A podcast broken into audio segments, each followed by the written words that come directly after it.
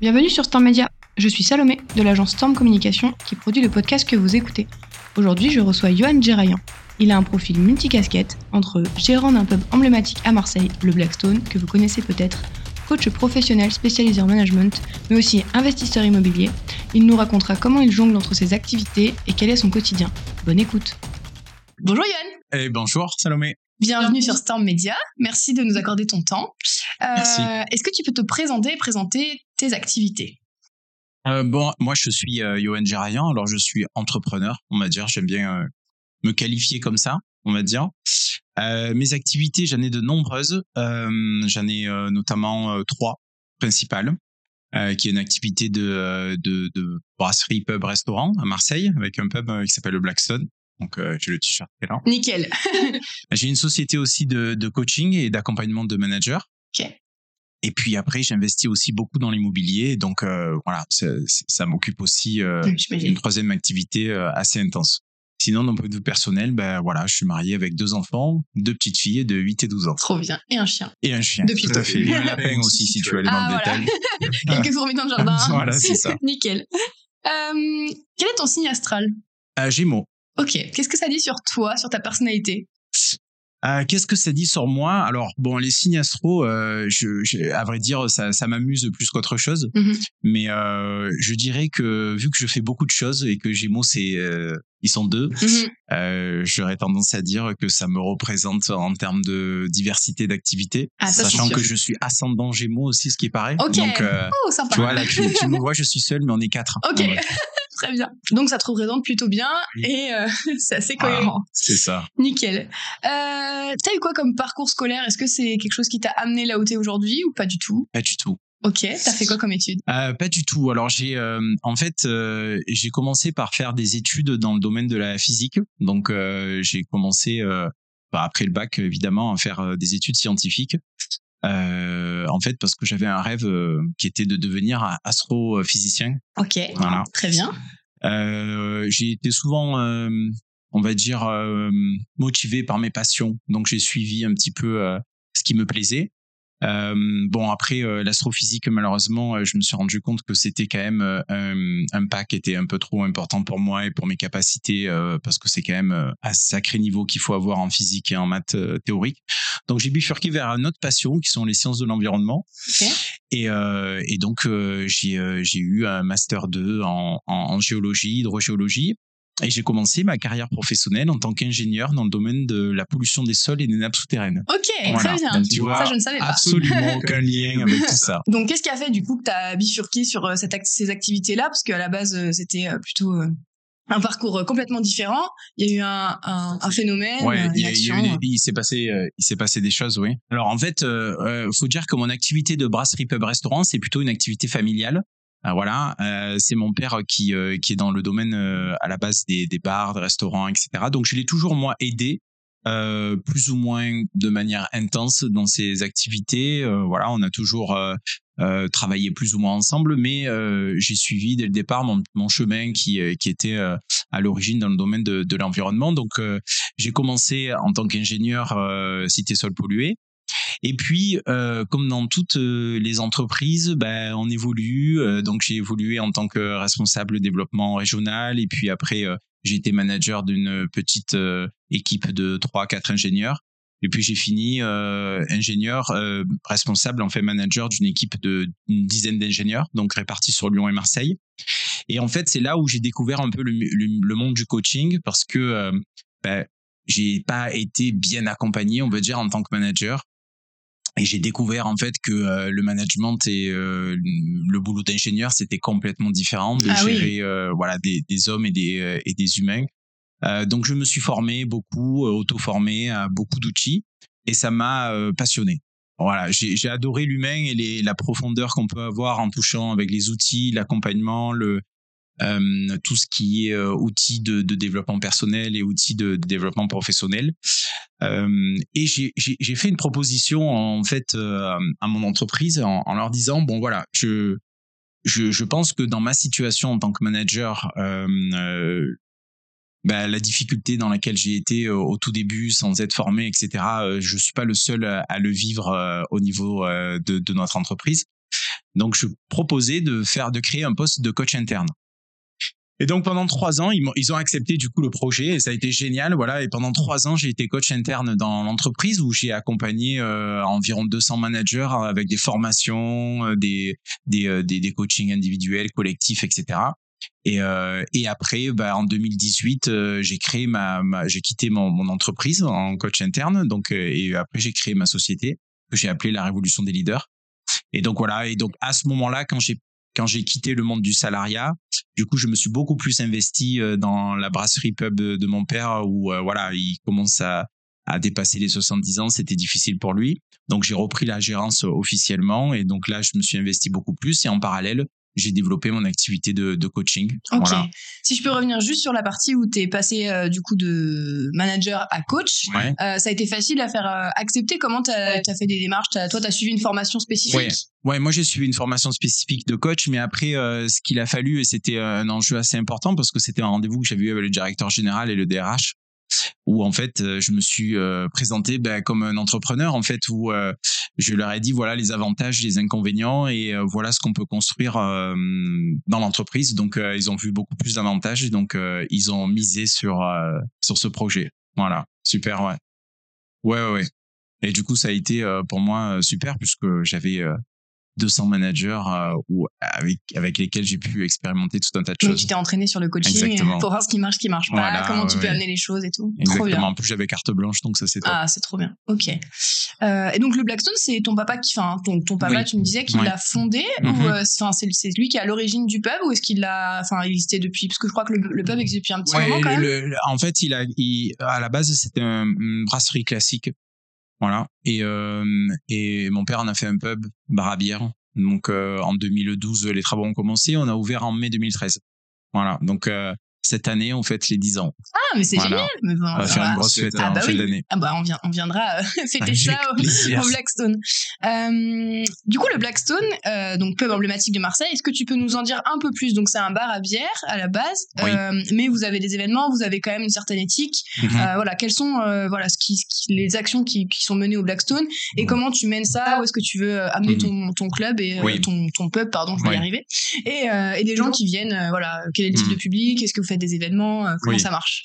Alors assez rapidement, bah, comme tu l'as compris, euh, le domaine de la restauration et la brasserie, c'est pas du tout mon secteur. Donc euh, j'ai pris la, la, direction, mais plus en tant que gestionnaire et, et, euh, et, et manager.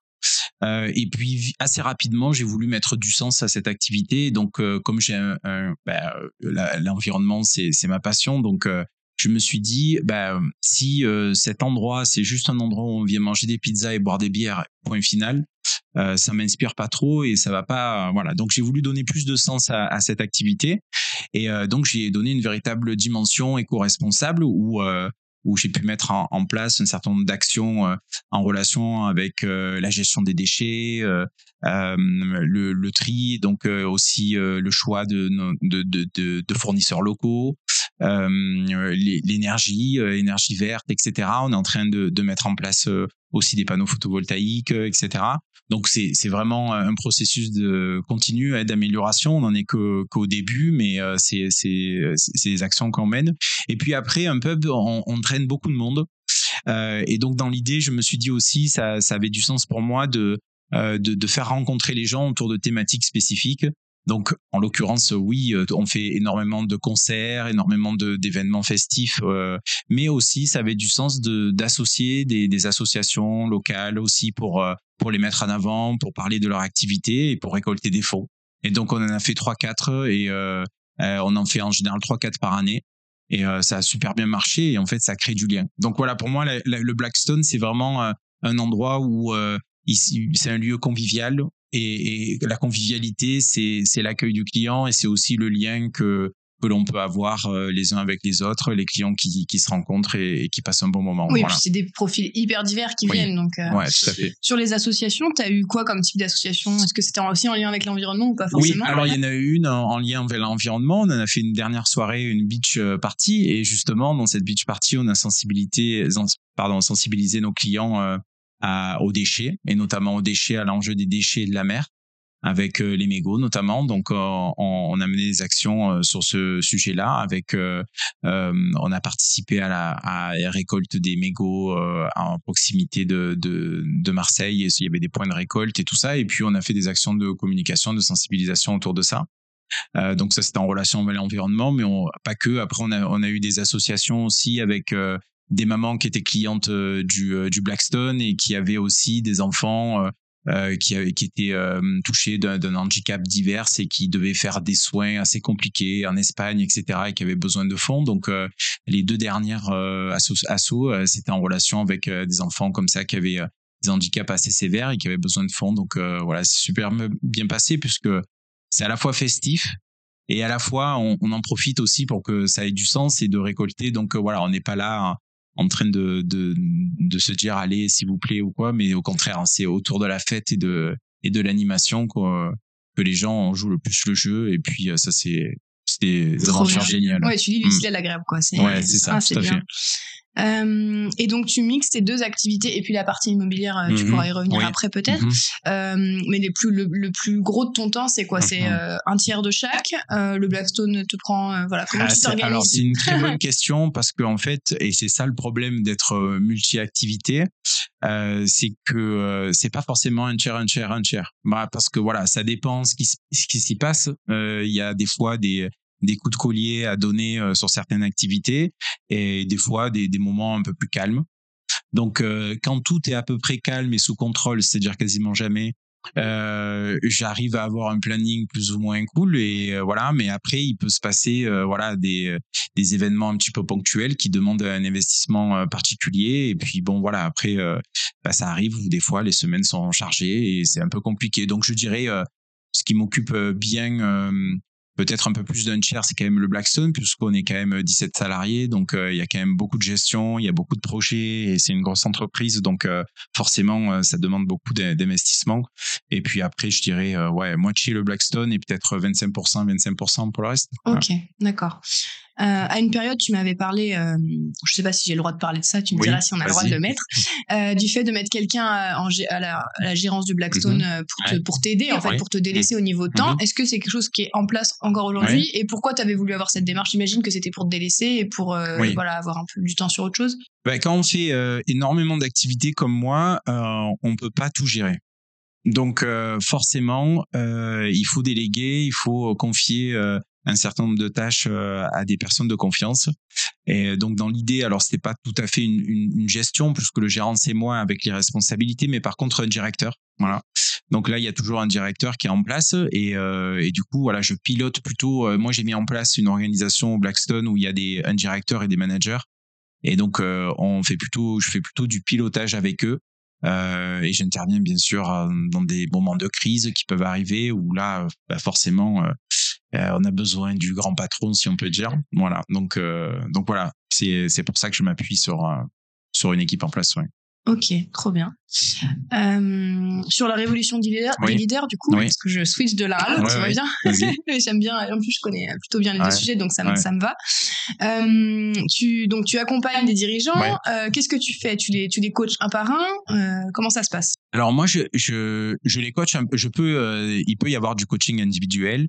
Alors moi, ce que j'aime beaucoup, c'est du coaching en groupe justement entre managers.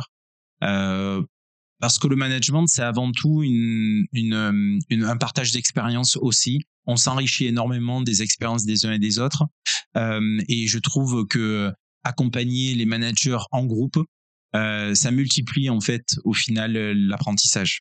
Parce qu'il y a d'une part mon apprentissage et mon accompagnement personnel sur la base de concepts théoriques et certains cadres du management, mais aussi le groupe euh, s'enrichit mutuellement et on peut faire des, des entraînements entre entre pairs, PAIR, et, euh, et ça rend le processus au final d'apprentissage beaucoup plus intéressant, beaucoup plus puissant. Donc moi j'aime beaucoup euh, faire euh, ce type de démarche. Alors c'est soit des managers qui viennent de tous horizons qui se connaissent pas, ou alors ça peut être aussi des managers qui sont dans la même entreprise. D'accord. Et donc qui, où on lance un processus global d'accompagnement de, des managers, donc des groupes de managers entre, entre 10 et 15 managers. Voilà. Et puis après il peut y avoir euh, en parallèle aussi des accompagnements individuels. Voilà. Ok, trop bien. Euh, comment ça se passe? C'est sur euh, six mois, un an? Tu détermines ça avec l'entreprise euh? Le management, c'est un petit peu comme euh, comme euh, comme une évolution. C'est une évolution personnelle, le management, et euh, rien ne se passe rapidement. Voilà. Donc c'est un processus d'apprentissage.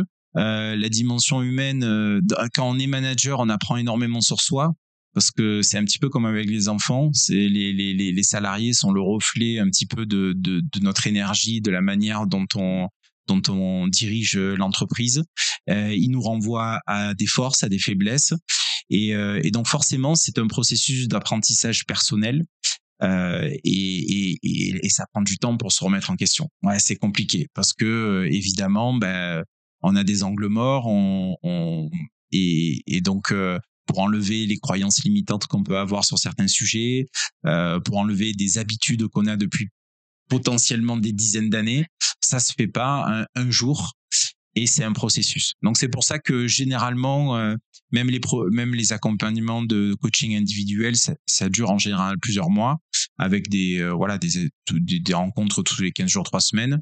Et puis même les accompagnements de groupe, là aussi ça dure euh, plusieurs mois. En moyenne, c'est six mois oui, c'est logique parce qu'il y a aussi le temps que les gens réfléchissent. Euh, est-ce que tu leur donnes des exercices à faire entre, ouais, entre chaque session pour qu'ils se posent des questions euh, Bah oui, c'est euh, il y a la théorie et après il y a la mise en pratique et donc après il y a l'analyse de la mise en pratique et ce qui est intéressant c'est ça, c'est de faire un petit peu ce ce, ce, ce ping-pong entre le concept théorique que je comprends mais après la mise en œuvre où là c'est déjà un peu différent parce que je le mets en œuvre mais à ma manière. Donc forcément il y a et donc après, il y a le, le feedback aussi, et c'est comme ça qu'on apprend par par l'expérience et par la mise en pratique. Oui, et puis tous ils sont ils sont humains, et ils ont chacun leur sentiment, leur ressenti, leur façon d'y aller ou pas y aller. Ouais. Absolument.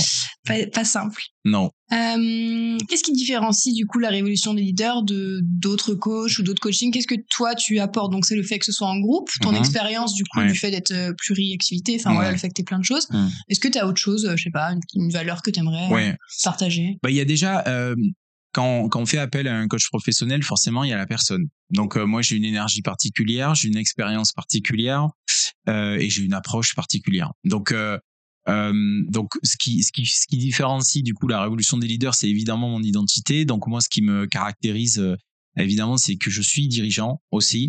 Donc je suis pas que formateur et coach. Donc ça, ça présente l'avantage aussi de bah de, de, de, comprendre un petit peu les enjeux de, de manager, de mettre en pratique moi-même, je mets en pratique un certain nombre de choses. Je vois aussi les limites euh, et, et, la puissance de certains outils. Et donc, je peux mieux comprendre un petit peu l'univers euh, des, des, managers. Et donc, euh, ça me donne un peu plus de puissance quand je les accompagne. Je, je comprends mieux un petit peu les, les, les problématiques. Donc, ça, c'est vraiment une des facettes. Après, moi, j'adore dans l'accompagnement vraiment être très large et, mélanger un petit peu tout. Euh, euh, et toutes les approches. Donc ça aussi, euh, je fais de la process communication, c'est un outil psychométrique. Je fais de l'équi-coaching avec les chevaux. Euh, je fais de la PNL, c'est un des outils aussi de, développement personnel. J'accompagne en groupe, en individuel, en vidéo, en, visio. Donc c'est pour moi c'est c'est vraiment le plus large possible de manière à ce que il puisse y avoir plusieurs plusieurs rythmes dans l'accompagnement et plusieurs dimensions. Voilà. Donc ça, c'est ce qui fait un petit peu euh, ma caractéristique. Et puis mon expérience, après, c'est le groupe. Donc forcément, euh, je suis plus à l'aise aussi euh, dans la dynamique de groupe et, et c'est ce qui fait un petit peu l'identité de, de la révolution des leaders aussi. Mais bon, dans le mot révolution des leaders, il y a aussi quelque chose d'important. C'est quand même, c'est pas anodin le, le choix du du nom. Du nom. Voilà, c'est la révolution. C'est et en plus, c'est le terme révolution, c'est une énergie forte mais j'ai mon logo que c'est un colibri. Oui. Donc voilà, c'est c'est vrai que la révolution, elle doit se mener à titre individuel dans tous les secteurs d'activité et on doit mener notre propre révolution. Euh, mais ça se fait petit pas par petit pas aussi, euh, comme euh, pourrait le faire un colibri à, à, son niveau, à son échelle. Mais voilà, moi je j'adore euh, voir les gens passer d'un paradigme à l'autre, d'une croyance à l'autre. C'est vraiment le, le, le, boulot de coach. Et, et après, ça, les résultats sont, sont tellement incroyables que, que, que voilà, c'est très gratifiant après, évidemment, pour le coach, mais au-delà de, de cet ego-là, ça donne du sens de, de, de, rendre les gens heureux, tout simplement. Je le fais dans mon activité du Blackstone où je rends les, les gens heureux, mais d'une certaine manière. Et là, dans l'accompagnement des, des managers, ben, je les rends heureux aussi d'une certaine manière, hein, parce que le management, ça peut être euh, une descente aux enfers si vraiment on s'y prend mal euh, ou si on n'a pas les outils, mais ça peut être aussi euh, un formidable outil de développement personnel et professionnel. Donc voilà, selon l'accompagnement et selon comment on est outillé, ça peut virer soit d'un côté, soit de l'autre. Donc, évidemment, avec mon action, j'essaye plutôt que ce soit du bon côté. que ce soit utile, clairement. Euh, donc, par exemple, un chef d'entreprise qui aurait mhm. besoin d'être euh, accompagné, euh, coaché individuellement, oui. vraiment, il n'a pas d'équipe, il est tout seul, mais il mhm. veut faire croître sa société. Est-ce que c'est quelque chose que tu peux faire aussi ou pas vraiment? C'est pas forcément ce que tu cherches Alors, une personne qui a pas d'équipe à, à, manager, euh, ses enjeux, ça va plutôt être euh, du business développeur, donc il va plutôt vouloir euh, se développer et croître euh, au niveau business euh, et peut-être structurer son activité. Donc c'est, on va dire, c'est moins mon, mon domaine là. Moi, j'interviens beaucoup quand quand il a à chapeauter des et des équipes, voilà.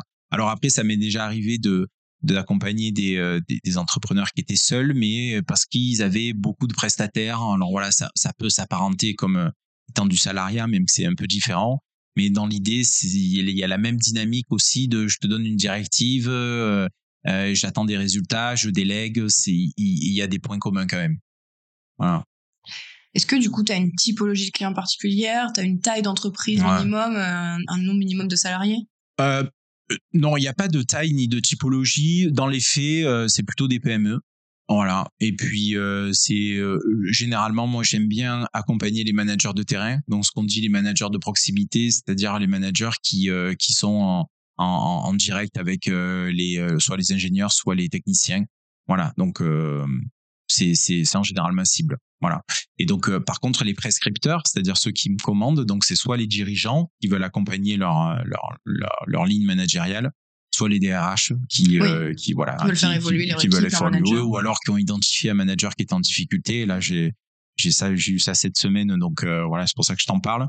Et mais euh, et donc là on, on, mène une action en, en, partenariat avec la direction des ressources humaines pour les aider les accompagner à, ouais parce qu'il faut aussi lui faire prendre conscience au manager qu'il y a quelque chose qui va pas. Oui, c'est pas facile à accepter de se dire ah, mince, ça. quelque chose qui cloche ben, le coaching c'est pas du tout miraculeux.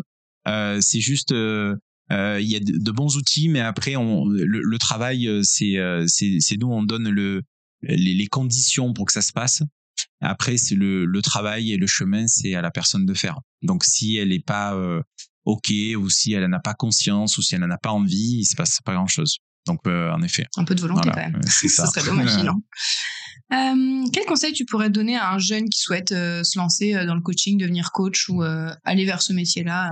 Ou aussi un jeune qui puisse avoir envie de faire plein d'activités pour varier ses activités. Est-ce que tu aurais des conseils là-dessus? Dans le coaching, euh, bah, j'en rencontre beaucoup de jeunes qui veulent se lancer dans le coaching. Après, je me considère pas moi comme un vieux coach quand même. Ça fait pas très longtemps non plus que je suis dans le dans, dans le domaine, mais euh, je pense que euh, on peut pas se passer de d'avoir conscience de, de, son identité de coach et du, du secteur vraiment bien précis dans lequel on veut se lancer.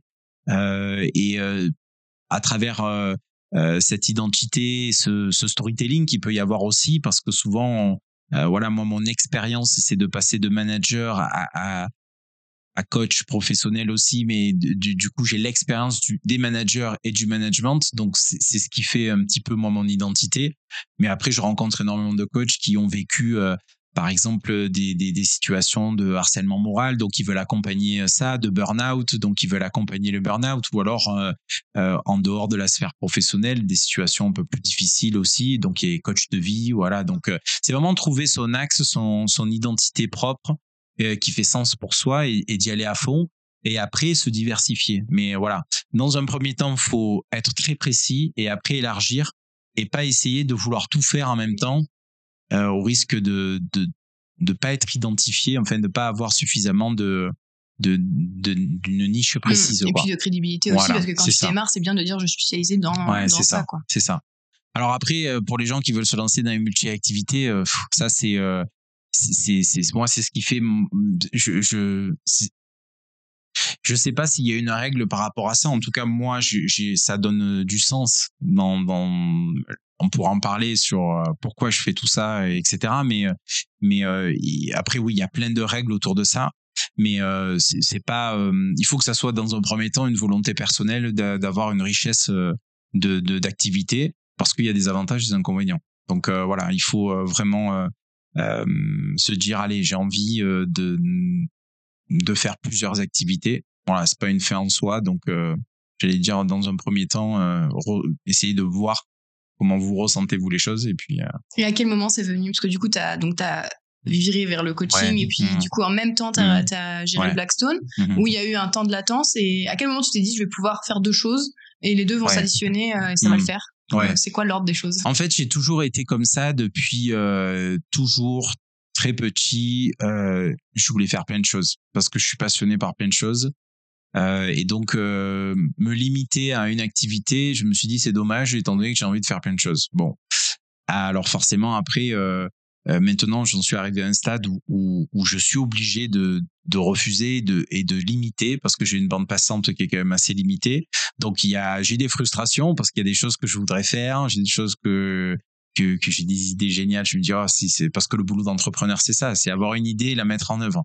Donc des idées, moi j'en ai une à la seconde, et donc euh, il faut que j'accepte aussi de me dire non, bah cette idée, euh, elle sera pour plus tard. Pour le moment, euh, continue à développer euh, euh, tes activités, et puis après tu tu vois. Mais c'est pas facile. Eh oui, ah, c'est pas facile parce que ça génère de la frustration, et puis mais bon, à un moment donné, faut s'autodiscipliner aussi sur ça, sinon on, on se perd quoi. Mais toi, il y, y, a un sens pour lequel tu le fais. Ça, ça, ça t'anime, quoi. C'est vraiment en toi, tu as besoin de faire plusieurs choses. Et, oui, oui, oui. Et même dans ma sphère personnelle, je, je fais du stand-up. Je me suis mis au stand-up là. Voilà, ah. c'est, c'est, quelque chose qui m'anime aujourd'hui.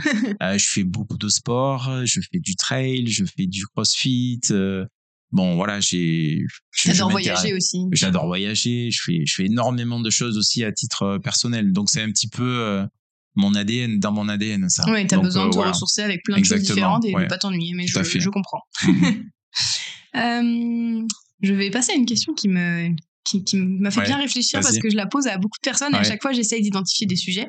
Si tu devais écrire un livre, est-ce que tu y as déjà pensé déjà? Et est-ce que tu aurais un sujet euh, en particulier que tu aimerais aborder?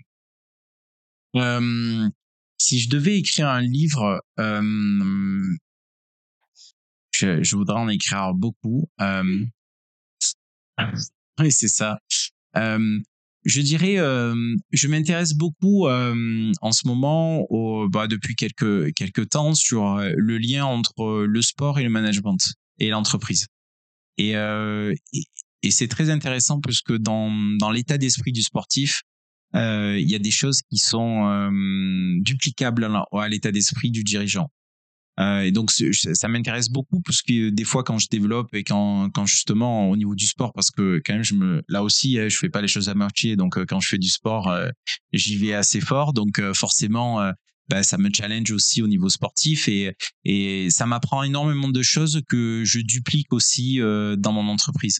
Et souvent ce qu'on dit c'est que les les grands sportifs de, de haut niveau qui sont bien câblés, bah, souvent ils s'en sortent bien dans le deuxième en tant qu'entrepreneur voilà, parce qu'ils ont euh, quelques clés et, et une manière d'aborder la vie et d'aborder le travail qui est, qui qui est assez spécifique. Donc voilà, ça, ça, ça m'intéresse énormément parce que je vois euh, plein de choses euh, à chaque fois qui, qui, qui fait le lien. Et euh, donc voilà, ce serait un livre sur ça. Sur ce sujet-là, parce que tu as plein de choses entre la persévérance, le fait de définir des objectifs, vouloir aller au bout des choses. Mmh. C'est hyper lié. Hein. Ouais. Par exemple, un des apprentissages là sur le lien entre le, le domaine du sport et le domaine du, du management, c'est euh, euh, quand on fait du sport, on, on, généralement, hein, quand on a un objectif qui est donné, par exemple gagner les JO, on a un, plan d'entraînement euh, qu'on prépare avant, et puis ensuite, quand on est dans l'entraînement, on se pose pas trop de questions, on y va à fond et on, on décroche un petit peu le cerveau. Voilà. Et c'est vrai que dans le domaine de l'entrepreneuriat, c'est un petit peu pareil, sauf que le, le côté je décroche le cerveau et j'y vais à fond, on arrive moins à le dompter parce qu'il y a l'ego qui revient et, le, bruit euh, interne qui, euh, qui, prend sa place. Et, souvent c'est ce qui euh, c'est ce qui pêche dans l'entrepreneuriat ou dans les, les dirigeants c'est qu'à un moment donné ils se disent bon oui alors si je fais bien alors là je me pose la question alors peut-être que je m'y prends mal et peut-être que je devrais faire ça un peu plus tard et peut-être que non c'est qu'à un moment donné il y a le plan et il faut y aller à fond. On se pose zéro question on y va on se donne tous les moyens, on toute l'énergie et ensuite on fait un point et un feedback. Mais on se pose pas des questions en cours de route. Et euh, parce que les questions en cours de route, quand on a le plan qui est établi, ben c'est ce qui nous, c'est qui, c'est c'est ce qui nous fait procrastiner au final. C'est ce qui fait qu'on établit un plan de match pour la journée ou pour la semaine et qu'on fait tout sauf ce qu'on a prévu. Euh, et c'est ce qui fait qu'on n'a pas de résultats euh, à court et à moyen terme comme on l'a escompté. Alors que dans le domaine sportif, ben là, on, on a juste à mettre ses chaussures et aller courir. Eh oui, ou c'est à ça. mettre ses chaussures et aller à l'entraînement. Et donc, euh, et quelque part, euh, c'est vrai que c'est plus Ça, simple. c'est plus facile, ouais. Voilà, parce qu'on est moins euh, parasité par le mental. Oui, le Voilà. quotidien où tu te poses plein de questions. Voilà. C'est plus facile à dire qu'à faire. Oui, oui, hein. c'est plus facile à dire qu'à faire. Et c'est vrai que dans le quotidien, bah forcément, on a des sollicitations externes et tout ça. On n'est pas comme si on était sur une piste de course où il y a personne qui nous dérange. On a juste à courir et à de se donner à fond. Voilà, là, ben oui, euh, des fois, ben il y a le coup de téléphone qui sonne, les imprévus, décidés là et qui nous éloignent au final du plan de match, quoi. Hum, Et t'as pas de bouton off euh, voilà, quand t'es dans le exactement. quotidien. Voilà, exactement. Tu parlais des objectifs euh, des sportifs. Ouais. Toi, t'as un objectif. De sportif? Euh, oui. Oui. Tu peux nous en parler? Oui, oui, oui. Euh, ben, euh, alors, je, je suis très investi en ce moment dans le dans le trail. Ouais. Et donc, euh, j'ai déjà, je fais des gros trails, des ultra trails. Donc, euh, mon plus gros, ça a été 106 km. Et Waouh, bravo. mon, der- et mon dernier, c'était le week-end J'ai dernier. couru 5 km hier. J'étais au bout de ma vie. Ouais. Pardon. Ouais, bah, c'est toujours pareil. Après, c'est une histoire d'entraînement. hein. Voilà, mais je me suis remis depuis deux semaines alors. voilà, euh, bon, c'est normal. Ça donc, va. Tout va bien. Euh, et puis euh, le dernier là, c'est euh, c'est le week-end dernier dans les Alpes où j'ai fait 57 km. Waouh. Donc voilà, Super. c'est génial parce que là aussi dans cette aventure là, étant donné qu'on part sur plusieurs heures et et qu'on va pousser dans nos retranchements en, en termes physiques, ben on en apprend beaucoup sur soi. Ouais, on en apprend beaucoup sur notre capacité à gérer la douleur, à gérer euh, notre bruit interne aussi où il y a tout le corps qui dit non mais arrête-toi, arrête-toi. Carrément. Et, et en fait, on a, on découvre qu'on a énormément de ressources. Donc, euh, et qu'on peut aller bien au-delà de ce qu'on imagine aller. Ouais, Voilà, donc, euh, est- Ça, ça m'entraîne au niveau physique. Et puis après, euh, je me suis passionné aussi pour l'alpinisme. Mhm. Et donc, voilà, j'en ai, j'ai, j'ai fait le Mont Blanc aussi l'année dernière.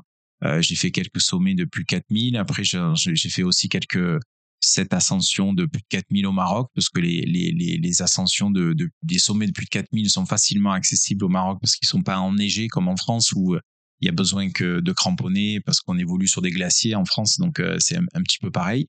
Voilà. Et puis après oui euh, aller au-delà. Donc il y a y y a un projet que que j'ai toujours en tête mais qui est un peu modéré justement et parce que parce que ça justement il y a le sens et et la logique qu'il y a derrière aussi qui euh, qui vient chahuter un petit peu mes valeurs euh, c'est que je me suis dit ben voilà t'es passionné de sport de d'alpinisme donc pourquoi pas faire l'Everest? Mhm. voilà mais c'est vrai que en m'y penchant sur le projet, en y allant à fond et en me disant bon ok euh, quels sont les tenants, les aboutissants, je me rends compte que l'Everest ben, c'est devenu un peu une industrie, euh, une industrie qui euh, qui pollue, Qui n'est pas très écolo, voilà, ouais. qui est pas très écolo, qui pollue énormément.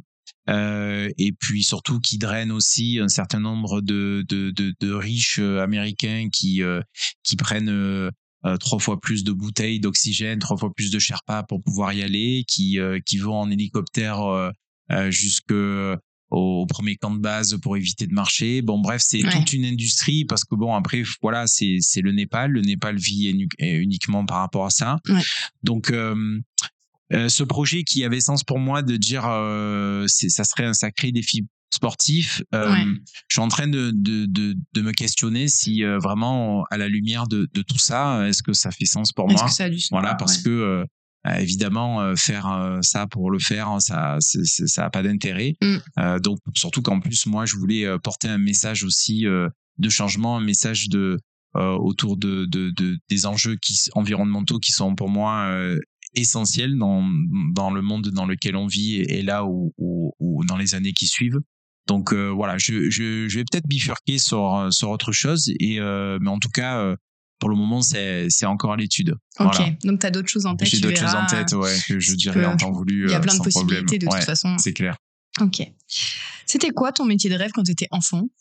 Bah, euh, comme j'ai pu te dire, euh, dès l'âge de 6-7 ans, euh, quand j'ai commencé à mettre la tête dans les étoiles, dans- j'ai j'ai tout de suite eu comme un, un waouh, une connexion forte avec avec l'univers et tout ça. Et donc très tôt, je me suis passionné pour l'astronomie.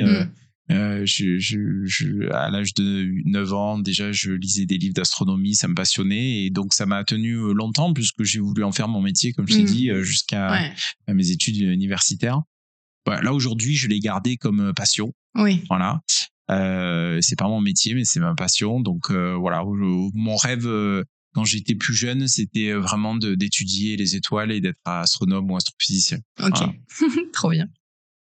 Euh, si tu pouvais vivre n'importe où dans le monde, ce serait où? Là, il n'y a pas si longtemps que ça, je t'aurais dit euh, euh, Canada. vraiment, bon, ça, ça, ça, peut être encore. Je crois que au final, je, je me dis que le lieu n'a peu d'importance pour moi au final, euh, mais c'est le cadre euh, qui, euh, qui, qui est essentiel. Donc, Avec qui tu es aussi, voilà. Hein, ça joue et, donc voilà, plutôt dans la nature, au contact de la nature et de mm, voilà d'un espace plutôt sauvage idéalement voilà et c'est un projet ou pas forcément? Oui oui oui c'est un projet je je j'ai ça en tête et je sais que alors, je finirai pas à élever les brebis dans Larzac, mais, oui. mais presque. Je te vois mal, quoi, tu pourrais courir oui, voilà, avec tes brebis. Oui, c'est ça. Mais au moins d'avoir un lieu de ressourcement. Bon, après, j'habite en périphérie de Marseille, euh, c'est quand même la campagne. On est en plein massif de, la Sainte-Baume, donc c'est quand même aussi sauvage. Mais voilà, j'imagine un truc euh, avec plus de forêt, plus de. Voilà. Ok. Euh, est-ce que tu as des livres à nous partager, trois livres favoris Est-ce que tu pourrais nous dire pourquoi ils te, ils te plaisent? Alors moi je lis euh, très peu de livres euh, qui sont, euh, on va dire, des, des romans. Voilà.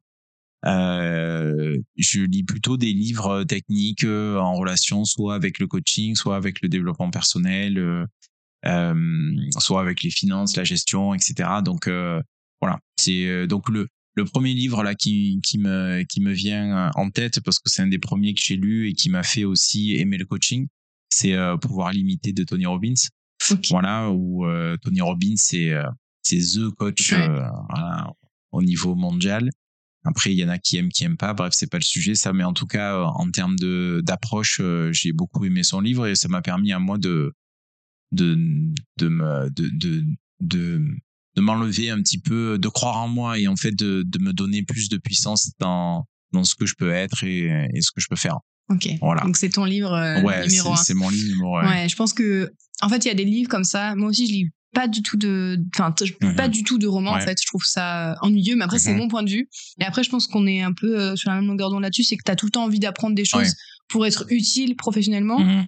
Et du coup, c'est vrai que lire des livres en lien avec euh, l'entreprise, euh, comment gérer tes équipes, comment t'améliorer, et aussi personnellement, parce que de toute façon, tu peux pas améliorer et développer ton entreprise et ton équipe si toi personnellement tu te voilà tu te t'améliores pas quoi clairement tu l'as dit hein, le coaching c'est ça et c'est vrai que je trouve que voilà, les romans c'est bien, mhm. mais au bout d'un moment, euh, c'est un peu trop romancé et avoir des, des, des vrais conseils. Alors parfois, euh, tu as des livres d'entrepreneuriat qui sont quand mhm. même un peu euh, du vent et en coaching, j'imagine que c'est pareil, mais, mais je trouve ça intéressant de toujours t'ouvrir, découvrir des mhm. choses et tout. Et d'ailleurs, là, je viens juste d'acheter un livre sur justement les finances. Donc si t'en as aussi à me conseiller, je, suis preneuse après parce que je suis en train de. Ouais, carrément.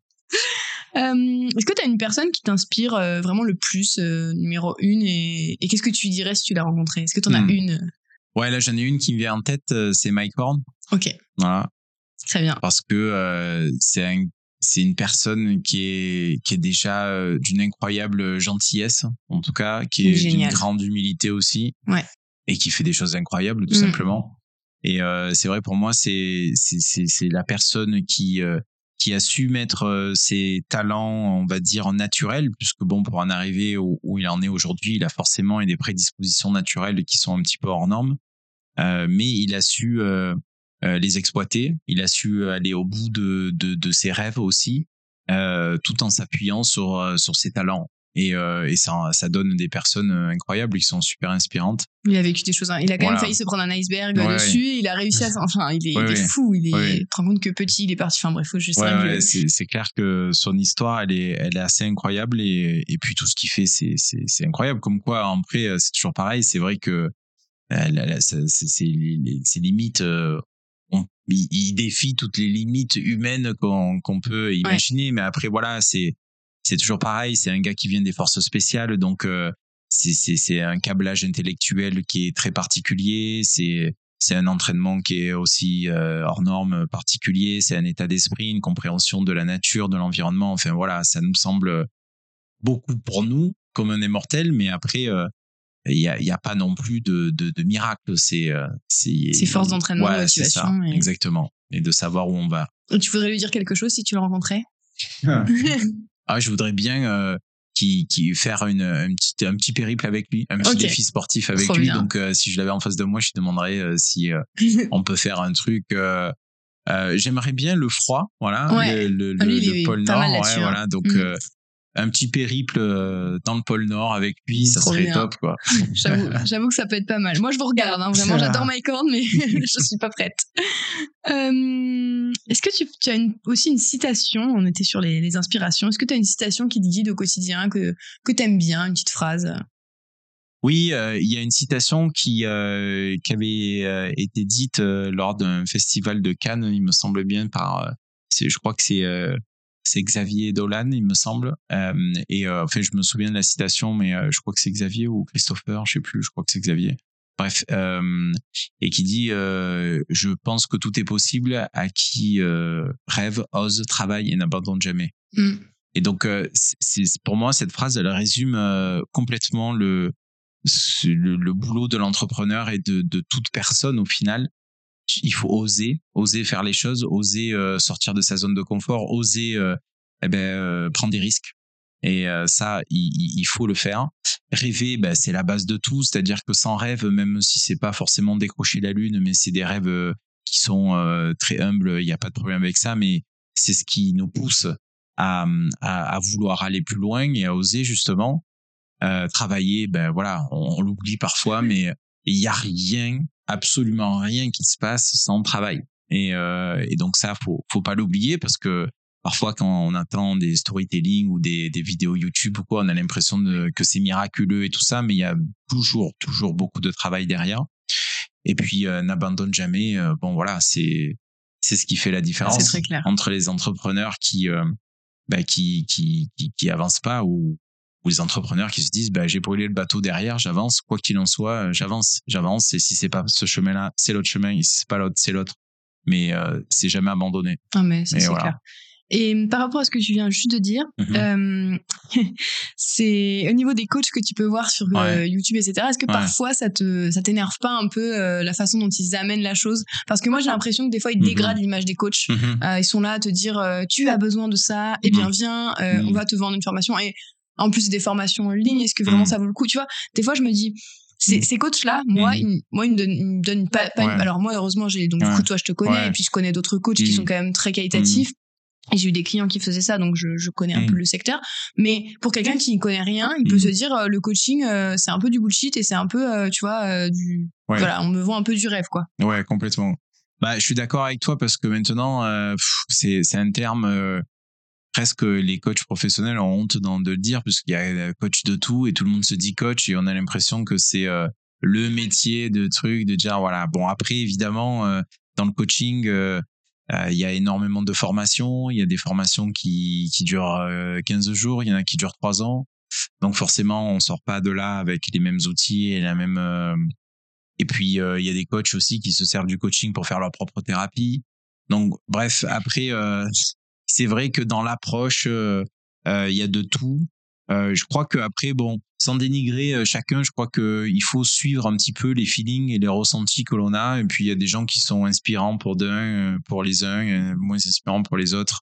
Je crois qu'il faut de tout pour faire un monde. En tout cas, moi, c'est sûr que donner des leçons, c'est c'est pas mon truc. Je parle beaucoup de mon expérience aussi, donc de de de ce qui de, de, de ce que j'ai vécu. Et donc euh, voilà, j'attache beaucoup d'importance à, à l'exemplarité et à montrer en fait euh, comment euh, par le coaching on arrive à, se dépasser, mais en me l'appliquant moi-même. Donc je trouve que c'est plus inspirant à partager ça que donner des, des leçons, tout ça. Bon après, on est obligé de passer par là aussi. Hein. Il y a des règles de coaching ou des règles de management où on donne des règles et des leçons aussi d'une certaine manière. Mais après, c'est un peu comme des cours, quoi. On prend ce qu'on a à apprendre. Qu'est-ce que tu penses justement par rapport à ça? Moi, j'ai un coach en tête. Pardon. Désolée. Je sais pas que ça doit encore être une pub en plus. Voilà, c'est bon. c'est moi qui suis la mauvaise élève sur le téléphone. Euh, par rapport à ça, je pense à un coach en particulier que moi je suis, que j'apprécie, Oui. mais je trouve que ces publicités, elles sont mauvaises. Alors, bon, je suis dans le marketing, Ouais. donc du coup j'ai le point de vue, Mhm. tu vois. Euh, mais j'a- j'adore pour autant euh, certaines de ses vidéos Mhm. et je regarde un petit peu ce qu'il partage sur les réseaux sociaux. Je trouve que c'est très Ouais. qualitatif. Ouais. Mais quand je suis ciblée par une, pub, une de ses pubs YouTube, Ouais. je trouve que c'est mauvais. Et Ouais. je parle de David Laroche. Oui. Tu le connais? Oui, bien, très bien. ouais. Qu'est-ce que t'en penses? Euh, de, de quoi? De ses pubs ou de lui? Globalement Alors David Laroche, c'est euh, pour moi c'est une personne qui m'inspire beaucoup euh, parce que euh, bah déjà c'est lui qui m'a fait découvrir un petit peu l'univers du coaching au tout début quand je t'ai parlé de formation que j'avais fait tout ça. Moi j'ai suivi David quand il était au tout début de, de son ascension avec qu'il était encore sur Lyon et tout ça donc c'est une personne qui qui qui aussi part de très loin et qui a pu mettre euh, en application euh, tout un tas de d'outils qui euh, qui, qui qui qui l'enseigne aujourd'hui. Et donc moi je trouve que déjà rien que son évolution, rien que d'où il part et où il en est aujourd'hui, c'est déjà respectable et suffisamment assez incroyable pour pour pour dire il a forcément quelque chose à apporter et quelque chose à faire. Après aujourd'hui, euh, David Laroche, c'est une industrie C'est ça. voilà. Et euh, bah, c'est sa volonté d'impacter le maximum de monde possible. Donc euh, aujourd'hui, il a une société, ils sont plus de 60.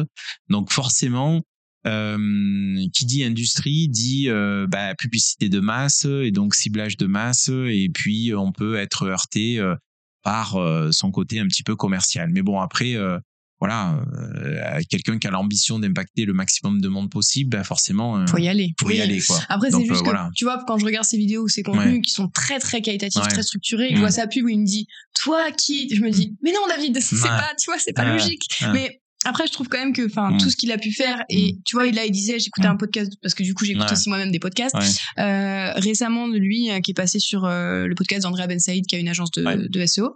Euh, il disait que son objectif, c'était de créer carrément une IA Mhm. euh, internationale. Mhm. pour coacher les gens et que tout le monde puisse être coaché. Mhm. Et je trouve ça, il est dingue. Enfin, son rêve est, et je pense qu'il l'atteindra parce qu'il a, voilà, il sait comment y aller. Donc. Ouais, tout à fait, tout à fait. Non, mais en plus, dans, dans les outils, euh, David, euh, moi, voilà, je suis aussi l'EDEC, c'est son école de coaching. Euh, honnêtement, pour avoir fait énormément d'écoles et de, de m'intéresser aussi à beaucoup d'outils, euh, il, il a une expertise, en tout cas son sujet, il a tellement travaillé son sujet et il a très- tellement fait appliquer, fait des feedbacks, reappliquer, ajuster, réappliquer, et ça, c'est vrai qu'il le fait au quotidien, que dans la finesse, la finesse de ces outils et dans, dans la manière dont il les donne, c'est vraiment très qualitatif. Et donc ça, c'est sûr que en termes d'expertise, euh, c'est c'est inégalé. Alors après, euh, sa manière de faire du commerce, euh, ça Oui, c'est autre t'aimes ou chose. t'aimes pas, Voilà, voilà. c'est ça. Mais euh, Bon, on est pas mal. Est-ce que tu as d'autres questions toi, que tu penses qu'il y aurait pu y euh, avoir d'autres questions. ça me paraît euh, plutôt pas mal. euh, bah, Bon, je suis plus allée sur le coaching à la fin au final Ouais. parce que voilà. mhm. Mais par contre, moi, j'en ai une dernière. Oui. Euh, c'est euh, est-ce que tu aurais quelqu'un à nous recommander que tu aimerais qu'on fasse passer sur Storm Media, qui soit euh, un entrepreneur, un artiste ou quelqu'un qui crée globalement, Ouais. euh, mais dans la région, qui soit ici et qui puisse venir euh, se poser à ta place? Ouais. Euh, ben écoute, je pense euh, là euh, à mon prof de, de stand-up justement. Ouais, parce que euh, il fait des vidéos, il fait beaucoup de de de, de scénettes aussi euh, humoristiques au niveau de, de de des canaux de communication classiques comme YouTube ou ou TikTok.